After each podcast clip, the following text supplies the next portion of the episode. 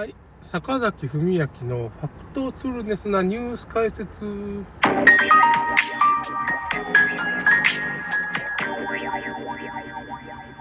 えっとですね、今日は、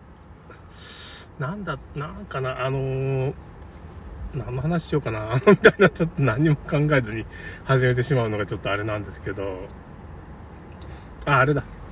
あの、小説の話ね、ちょっとたまにはちょっと、たわいない話をしたいと思うんですけど、まあ、昨日小説家になるための戦略ノートって言って僕書いてるんですけど、でまあ、未だに小説家になってないんですけど、その、もともと小説家になろうっていう、まあ、小説投稿サイトがあって、まあ、およそ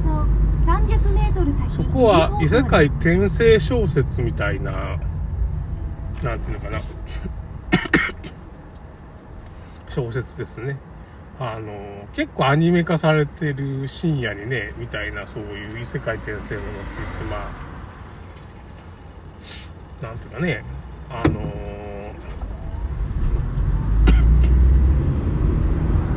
エルフがどうとか、そういうなんて、異世界おじさんとか、まあ、ああいう感じの小説ですね。あの、盾の勇者の成り上がりとか、まあ、いろんな作品があるんですけど、まもなく右方向、まあ、結構な確率でそういう、なんていうか、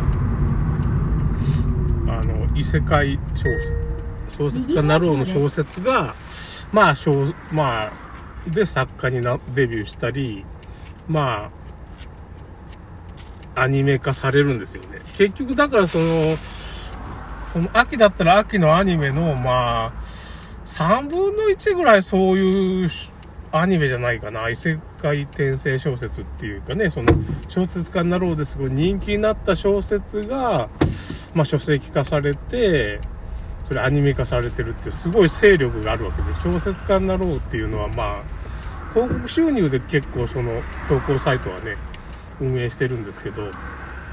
ぱそんだけ人気な広告があったら、中国からもアクセスがあるぐらいだから、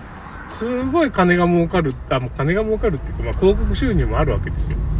で、そこで書籍化するわけですよね、その、書籍した作品が、ま無料で読めるっていうとこがポイントで、原作を無料で読んで、まあ書籍化するときにちょっとこう書き足したりいろいろ改訂版作ったりしてね、まあ、差別化するんですけど、まあ、小説家になろうで原作が読める小説と、まあ、読めずにも引き上げてしまって、完全にその独立するって人もいるんですけど、まあ、ウェーブでも読めて、まあ、その、インターネットでも読めて、小説っていうかね、その、普通の書籍化した、まあ、ちょっと、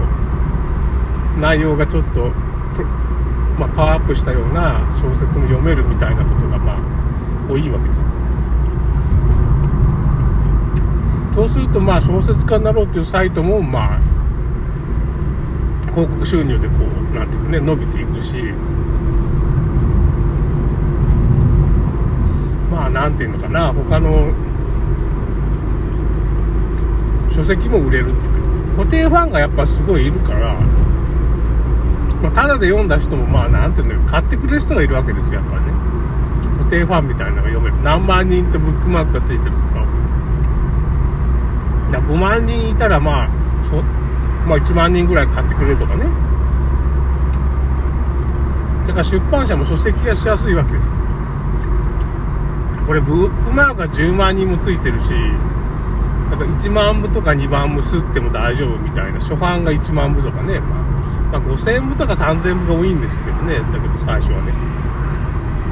だから1万部ぐらい、5万部、まあ、ブックマークが10万ついてるから、まあ、1万部ぐらい初版ね、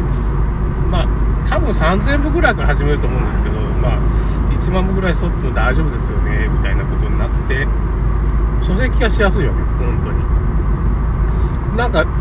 下手したら純文学作品なんか1万部吸ったら、売れたらなんか、なんていうのかな、ベストセラーっていうか、まあ、これいい作品だってことになっちゃうわけですよ、下手したら。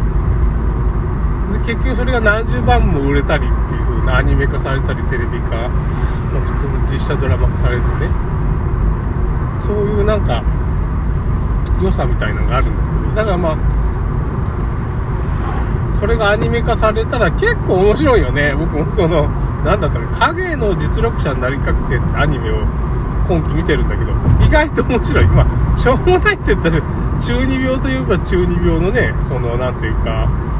魔法を極めたなんかすごい最強の男みたいなんだけど、まあ、なんつうのかな、転生して、その、学園の中でね、その、本当にそういう、実力があって世界支配みたいなのができるような夢みたいな物語なんですけど、なんか、うん、結構面白いよね、意外とね。あの、その、あとは錬金術師が店舗経営するとかね。あれ、アニメ見てます？もう、今期異世界おじさんです。前、前期は異世界おじさんっていうのをね、今でも見てますけど、すごい面白い。異世界おじさんがね。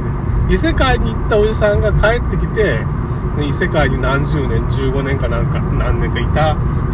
思い出話をする作品なんだけど、その思い出話が面白くてさ、その甥っ子とその甥っ子の彼女みたいなのがこう思い出話を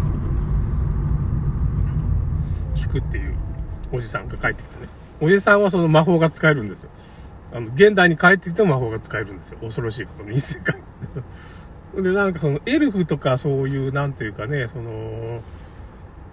氷の魔剣を持ってるその可愛い女の子に惚れられてるんだけど、気づいてない、おじさんは。おじさんはあまりにもその、なんていうか、なんつうのかな。おじさん中二病っていうかな、なんていうかな。おじさんゲーム、セガのゲームが好きなんだけど、そういう女関係を全然、心理が読めないから、もう、そのエルフとかそういう氷の魔剣を持ってる人とかいろんな女の子に、本当はモテてるのに、それモテてることに気づかないわけですよ。うんなんか全然い意図しない感じでこう指輪を上げたりしてさ、一生食っていける指輪上げて、なんか、なんかプロポーズしたように見せかけて、それ売りゃいいがって言ってからなんか逆ギレされるっていうかね。プロポーズしたんじゃないかお前みたいな俺に、でも私にってエルフも思うわけです。氷の負けを持ったその美少女もね。右まあ、そういう風な話が異世界おじさんっていうのがね、すごい面白くてね、まあまだ見てます。あれ8話までやってるから、8話だったんだけど、なんか途中でコロナでちょっと制作が止まって、まもなく右方向です。その先左方向です。今期また1話からやり直してるんですよ。やっぱ面白いですね、なんか。あ、今日宮山公園休みだったんだ、見た。いつもの宮山公園来たんです。休みでしたね。ということで、帰ることにします。ちょっとまあ、ちょっとこれは帰るしかないな。明日も休みだな、そういえばなと。まあ、ということで。ということで、そのまあ、小説、小説家になろうの話がちょっと長くなりましたけど、その小説家になろうで、まあ、不遇って言ったらおかしいけど、実力があるのに、まあ、歴史小説とか書いたり、ホラー小説書いてる人がいて、まあ、その人のことを、まあ、小説家になるための戦略ノートっていうところにも書いたんですけどね、僕はカクヨムとか小説家になろうとか。アルファポリスっていうところに、まあ、3箇所同時に、まあ、投稿してるんで、坂崎文明の、まあ、小説家になるための戦略ノートって言ったら、まあ、まあ、15万人ぐらいが読んでくれてるんかね。で、PV が100、100万 PV とか超えてますから、110万 PV ぐらいに今、111万ぐらいになってるかもしれないな、わからないけど。